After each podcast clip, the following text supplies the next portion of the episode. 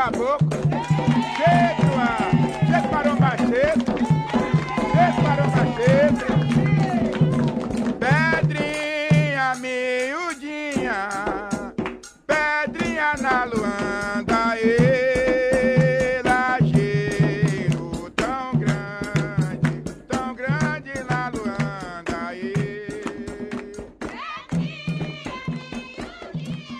Olá, sejam bem-vindos e bem-vindas ao Encruzilhadas, nosso podcast sobre a cultura das ruas, a cultura miúda, aquela que você encontra nas esquinas, nos bares, nas vielas, nas ruas.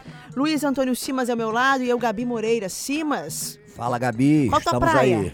Qual a minha praia? Olha, eu vou te dizer o seguinte: eu acho que a minha praia é o Rio Maracanã, fétido, imundo, que passa perto da minha casa. É, porque no fim das contas eu sou, eu sou um carioca que eu vou te dizer que eu não sou muito chegado à praia, não. Apesar de eu gostar muito de uma coisa que a praia pode proporcionar, que é a sombra. Né? Quando você fica ali num quiosquezinho, tomando uma cerveja. Mas eu sou aquele carioca que você não pode dizer que eu seja chegado à praia, não. Tenho que admitir esse tipo de coisa. eu acho que eu já ouvi falar de um outro carioca que não era chegada à praia, um tal de Dom João VI. Esse daí é o seguinte: Dom João, na verdade, não era chegado a banho, né? Porque Dom João, aliás, como os portugueses, né? Os portugueses, quando chegam ao, ao, ao Brasil, eh, ficam muito espantados com o hábito estranhíssimo dos indígenas brasileiros de tomar o banho diário, né? O hábito do banho diário dos índios era considerado uma loucura. A gente herdou do, do índio né, essa peculiaridade no trato com a higiene. Mas Dom João, quando chega com a corte, ele não tomava banho, realmente não tomava. Mas, apesar de não gostar, o Dom João teve uma infecção na perna, né? Uns diziam que era uma erisipela e tal. E na época, no século XIX, recomendavam o banho de mar como terapia para esse tipo de coisa. Era o banho terapêutico. Tem iodo. É, não havia, na verdade, a ideia de você ir à praia é, para se banhar. A ideia do balneário era Como lazer. inconcebível. Não, não tinha lazer em praia. Dom João, na verdade, recebeu recomendação médica para tratar a ferida na, na, na perna com banho de mar. Uhum. E aí você, inclusive, cria uma casa de banhos, está até hoje, para quem quiser visitar, no Caju. Né? Uhum. Havia ali a praia do Caju, a praia que tinha cajueiros muito bonitos, no recôncavo ali da Baía da Guanabara, um negócio muito bonito. Então Dom João acabava tomando banho de mar para ver se curava aquela ferida. E parece que melhorou. Uhum. E dizem até que fazia um barril com os furinhos, ele entrava dentro do barril e a água entrava ali pelos furinhos do barril e tal. E aí você tinha essa terapia. Mas o banho de mar realmente no século XIX como lazer, né, ninguém concebia. Era no caso mesmo de alguma doença, de alguma terapia que você tinha que fazer e tal, e olhe lá. Nessa época ele morava ali na Quinta da Boa Vista e era. É, o Caju era relativamente perto, né? Na verdade, você, São Cristóvão e Caju são dois bairros no Rio de Janeiro muito Uhum. próximos. Dá a impressão que são distantes por causa da, da Avenida Brasil, Uhum. por conta do- dos aterros da Baía da Guanabara, né? E ia pra Praia do Caju, ali pertinho. Se banhava ali para ver se curava aquela, aquela ferida ali da pele. Não parece contraditório? Eu vejo assim, a gente vê a, a formação do Brasil toda em- no entorno do litoral, né? E aí é de se imaginar que eles chegavam ali com as suas naus e depois quisessem voltar rapidamente para um banho. Isso só vai acontecer quando? Ah, não vai mesmo. Na verdade, a ideia do banho de mar como lazer é uma ideia que só vai começar a se estabelecer mesmo no século XX. O banho de mar era visto como terapêutico. Você pensava nas praias da Baía da Guanabara, por exemplo, no final do século XIX, mas para a prática esportiva, sobretudo do remo. Né, que foi um esporte que se popularizou muito na cidade no final do século XIX e início do século XX. Mas lazer mesmo é o século XX, não tenha dúvida. Então é, é, é muito mais recente do que a gente imagina. Porque a gente pensa mesmo, né? No viajante europeu chegando, Uhum. aí vendo as praias Ocupando as límpidas, praias. é, é. chocado, Uhum. e aí tira a roupa, vai mergulhar. Mas não mergulhavam mesmo. Quem tomava banho de mar era o índio e olha lá. Até porque a praia, né, Simas, ele é- era uma região estratégica militarmente, né? Falando. Você Sim, a Baía posicionava aqueles canhões É, a quem. Baía da Guanabara tinha muito isso. E, nesse período era basicamente a praia de Bahia, a praia da Baía da Guanabara. Porque a cidade começa a se estender para Copacabana, depois. Uhum. Né? O túnel velho, hoje chamado túnel velho, que fez a ligação de, do- do Botafogo com Copacabana, é 1895, já é final do século XIX.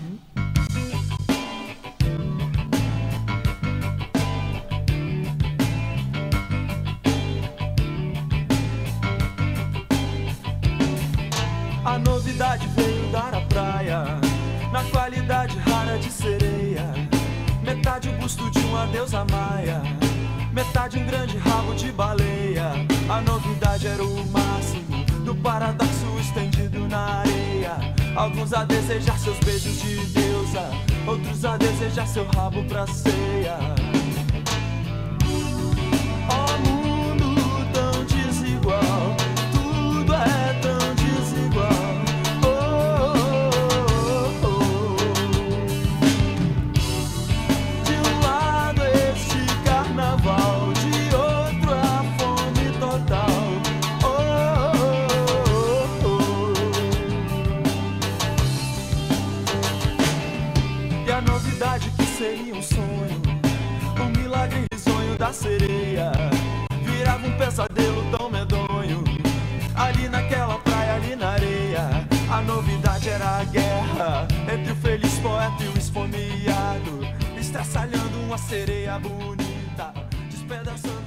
Quer ver um detalhe interessante, Gabi?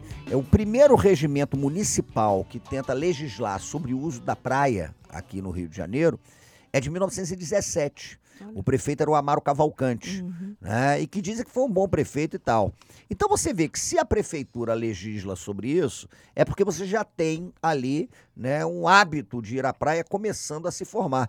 E é muito curioso, porque pelo, pelo o que o Amaro Cavalcante dizia, pelo decreto, né, para tentar regular o uso, eh, regulamentar o uso do- da praia, os banhos de mar eles só podiam acontecer de 5 às 9 da manhã e de 4 às 6 da tarde, de abril a novembro.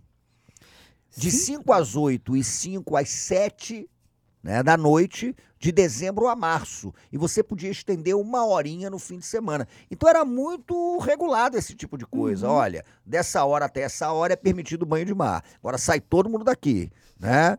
Mais tarde você pode voltar. Eu até costumo dizer, brincando, que parece que a prefeitura do Amaro Cavalcante previu os efeitos, né? Daqueles raios malignos do sol, porque mandava o cara pra praia às 6 horas da manhã ou então a partir de 6 horas da tarde Sim. né? É. É esse momento em que a praia está começando a se caracterizar como uma área de lazer, a cidade vai ganhando característica de balneário, né? Ali mesmo, em 1917 por ali, que você começa a construir grandes hotéis pensando no turista que vem para o balneário, que é o Copacabana. caso do Copacabana Palace, do Hotel Glória, né? E aí a praia vai se transformando num elemento constante da cidade do Rio de Janeiro e não se pode mais falar do Rio de Janeiro sem falar da praia. Pode que Fala, Lúcio.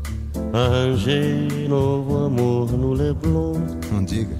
Que corpo bonito, que pele morena, Conheço. que amor de pequena, amar é tão bom. Tão bom. Ô, Lúcio, Fala, meu irmão. ela tem o nariz levantado, Tem, os olhos verdinhos, é mesmo. bastante puxados. No duro. Ah, cabelo castanho, né? É, e uma pinta do lado. Ah, pinta. Ela é minha Teresa da praia. Vai ser. Se ela é tua, é minha também. Não pode ser. O verão passou todo comigo. É, mas o inverno pergunta com quem. Então vamos a Teresa na praia deixar aos beijos do sol e abraços do mar.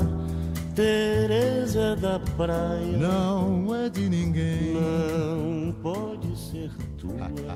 nem tua também. Tá legal.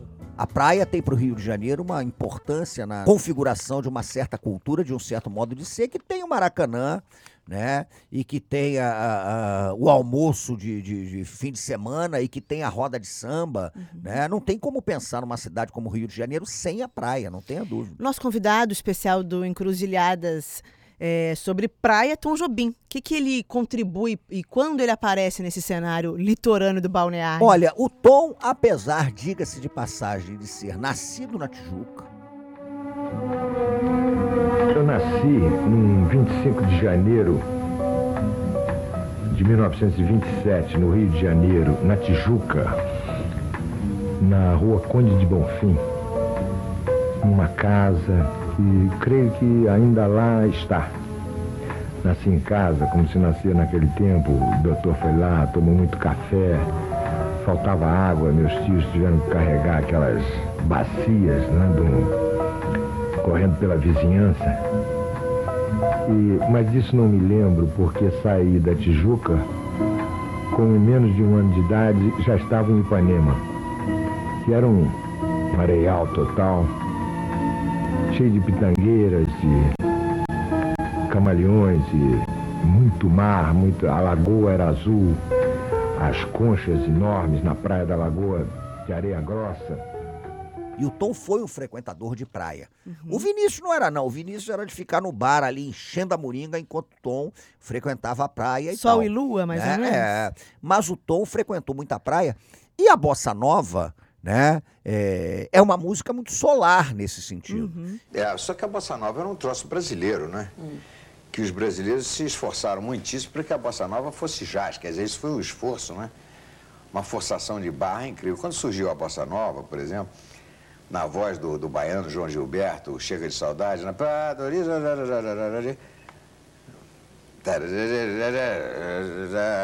Vai minha tristeza. Isso não tinha nada de jazz, né? Isso era a bossa nova. Depois é que a bossa... Agora os artigos começam, a bossa nova é 50% jazz. Quer dizer, já começa, antes da bossa nova ser bossa nova, já começa o assunto do jazz. Quer dizer, o que interessa a eles, o que interessa a nós, brasileiros, é entregarmos a bossa nova toda aos americanos que, a princípio, relutaram um pouco em aceitar essa coisa toda. No final, tá bem. Então, se vocês dizem que bossa nova é jazz, nós... A bossa nova, a rigor, ela traz uma certa leitura solar do cotidiano da cidade, né?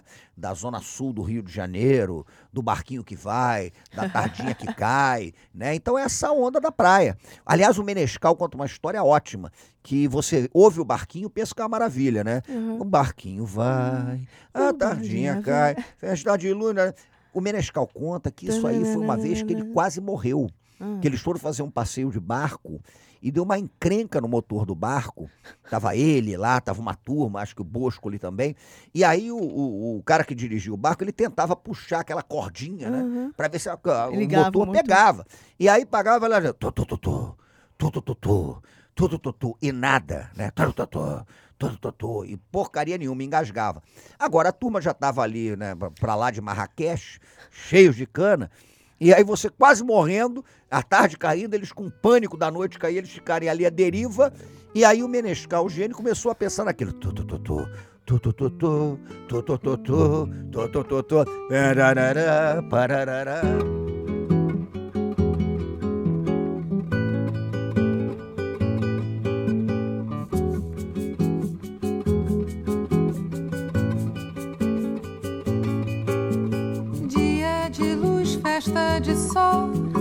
barquinho a deslizar no macio azul do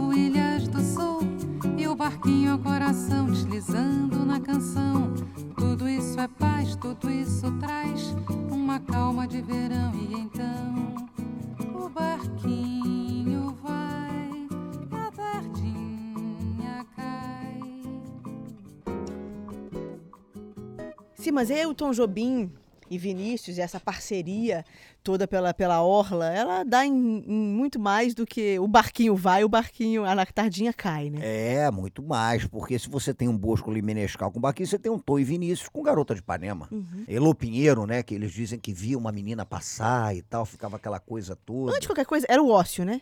Ah, Sentava ali, fazia nada. ócio criativo, como diria Não o tinha que trabalhar, Domênico não tinha nada. O Domênico de Massa que diz que é o ócio criativo, né? O ócio é diferente da preguiça. Sim. Porque a preguiça está na pasmaceira. O ócio você tá ali. Você não- deixa não levar fazendo por coisa, Se deixa levar. E aí ela passava e eles É, hoje em dia a garota de Parema ia passar, É. os moleques não iam ver. Que iam estar com a cabeça no celular, Agora, nos é, YouTube. isso, isso, exatamente. Não é Você já verdade? imaginou que horror? O Ari Barroso só fez Aquarela do Brasil porque estava uma noite de tempestade, ele não conseguiu sair de casa, o rio debaixo d'água, sentou no piano, compôs Aquarela do Brasil. Hoje ele ia ficar no Twitter, né?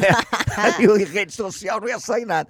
Mas você sabe de uma coisa? É, eles sentavam ali no Veloso, né? Uhum. Tomavam aquele chopp do Veloso, aquele negócio todo. Né? E acabaram fazendo Garota de Ipanema.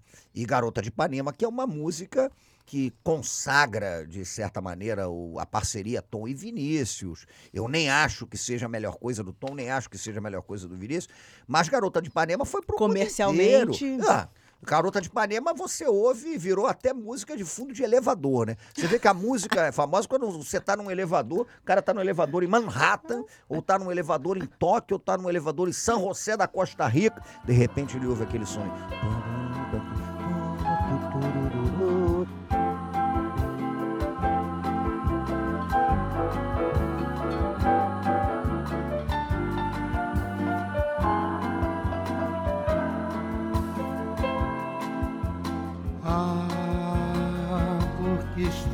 Sozinho. Ah, porque tudo é tão triste. Ah, beleza que existe. A beleza que não é só minha, que também passa sozinha.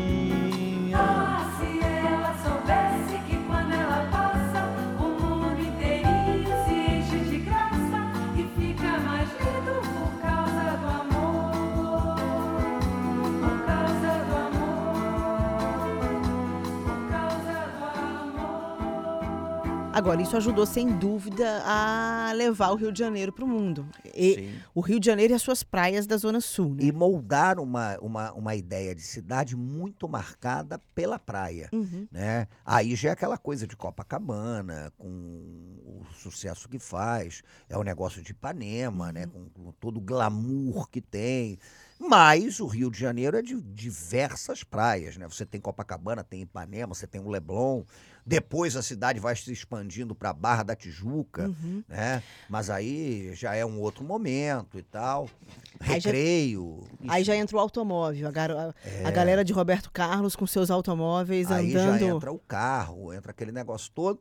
E, ao mesmo tempo, as praias frequentadas pela maioria da população suburbana, que eram as praias da Baía da Guanabara. Uhum, Né? Por exemplo, era um programaço para o Rio de Janeiro, você ia a Paquetá. Uhum. Então, o passeio a Paquetá. Ilha de Paquetá. Ah, a turma do samba ia fazer farofada em Uhum. Paquetá, maravilhosa. Eu cansei de ir, meu tio era presidente de bloco carnavalesco, Canal das Laranjeiras tinha excursão a Paquetá. O Ney Lopes conta a história, por exemplo, de uma excursão a Paquetá em que um porco que estava sendo preparado para Hum. ser devidamente deglutido em Paquetá, quando vira o porco, por alguma razão, caiu na Baía da Guanabara. Então acontecia de tudo. Ali você tinha remo. O Olaria, por exemplo, é um clube da zona da Leopoldina. Uhum. Você olha o escuro do Olaria, tem remos, porque era um clube náutico. né? Inimaginável. Sim, um clube náutico. Você tinha no Carnaval do Rio de Janeiro banho de mar à fantasia. Que as pessoas usavam fantasia de papel crepom e havia um grito de carnaval. Na Ilha do Governador, por exemplo, com praias muito interessantes, as praias da ilha e tal. A grande praia do suburbano, que é a Praia de Ramos, Uhum. Né? Praia Ela de era balneável, é isso? ah, claro, a Praia de Ramos era. Ramos era chamada ali no início do século XX, 1910, 1920, 1930, da Copacabana do subúrbio. Uhum. Então havia projetos para a Praia de Ramos, mesmo de construir banhos na Praia de Ramos.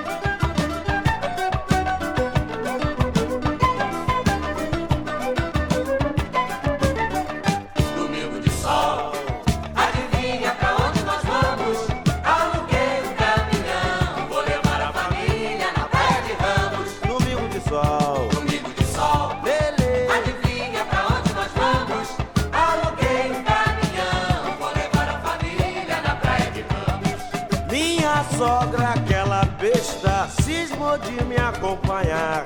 levou sabonete Enê, só para me vergonhar. Minha nega toda prosa no maior samba canção. O meu filho Joãozinho jogou um siri dentro do meu calção.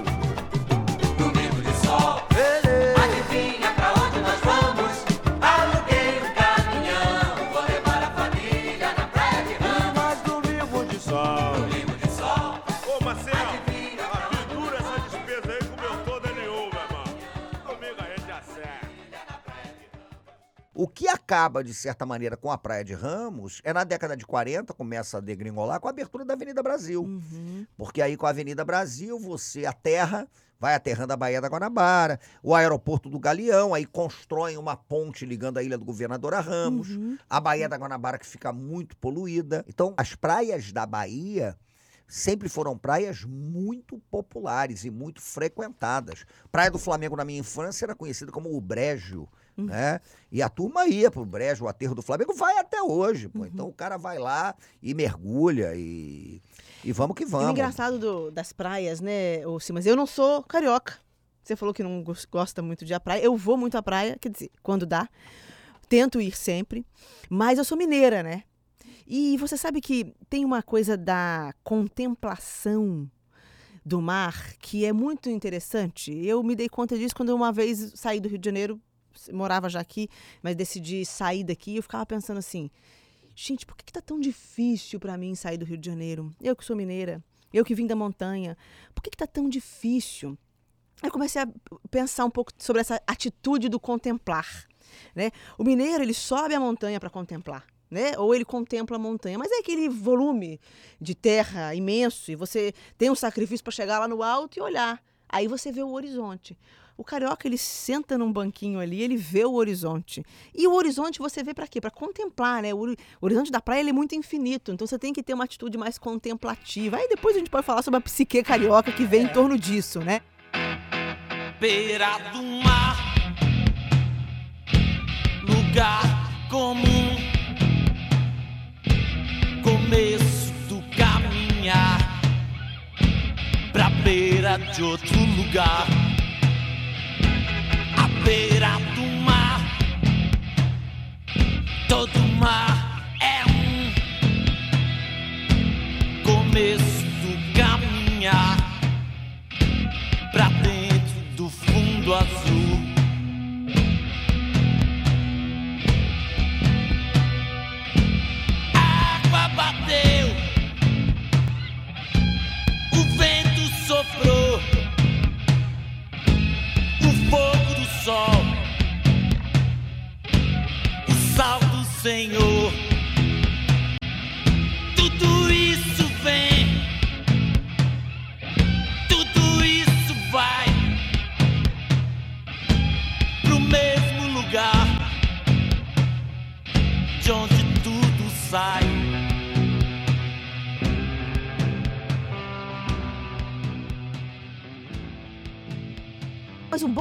É justamente você olhar para um, pra um diferente e perceber que vocês são muito mais, mais parecidos do que imaginava, né? Acho esse, conceito de que a praia é um espaço democrático que une, ele de fato é.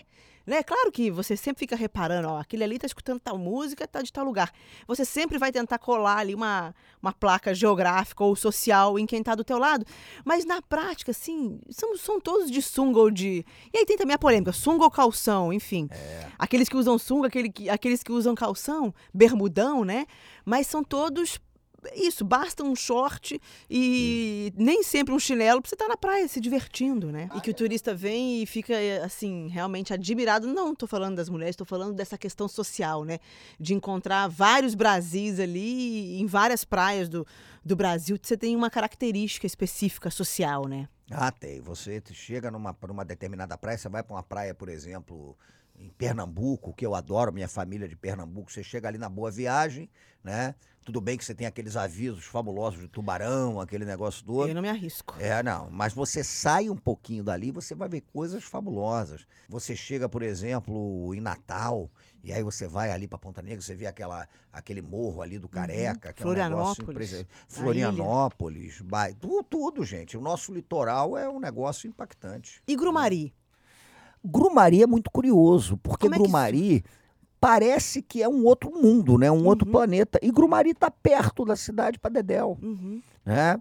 Se você pega um dia por semana, para quem não é do Rio de Janeiro, você sai pela orla do Rio de Janeiro, passa pelo Recreio dos Bandeirantes, vai embora, passa ali pela Praia da Praia da Macumba, né? Que tomara que ninguém resolva mudar um dia o nome para Praia da Aleluia, porque se botam no, no, no- Tem até medo de falar nisso aqui, porra, ele tá dando uma ideia boa. Praia da Macumba, não, vamos botar com Praia do Louvor. Aí vai complicar.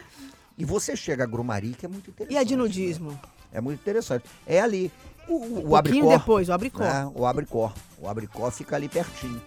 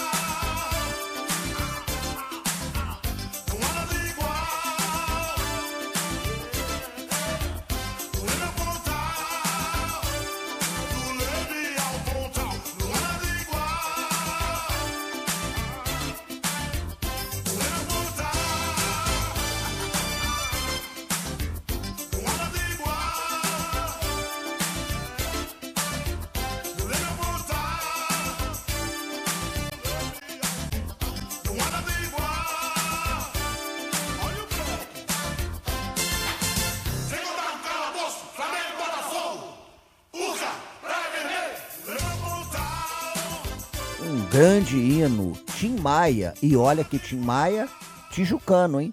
Né? Não era frequentador. Tijucano. Só Não tinha luau. cara de muito frequentador, não, mas que acaba fazendo o verdadeiro hino das praias do Rio de Janeiro. Até porque a praia é pra isso. É praia pra quem vai de noite. Quem é que vai de noite, você estava falando? Era o Vinícius que, que tinha Ah, pavor? o Vinícius tinha esse negócio de não querer ir à praia de dia. Vinícius tem uma história famosa dele com o Antônio Maria. Parece que os dois estavam voltando de uma boemia pela orla, praia de noite. Aí eles viram aquela figura apavorante para todo boêmio, que é o primeiro atleta, né? Aquele primeiro atleta, o atleta que, porra, cinco da manhã o cara já tá se exercitando, gritando, músculo, cacete.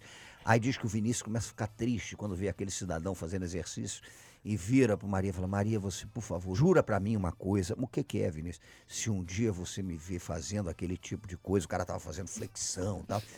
Por favor, Maria, você não deixa.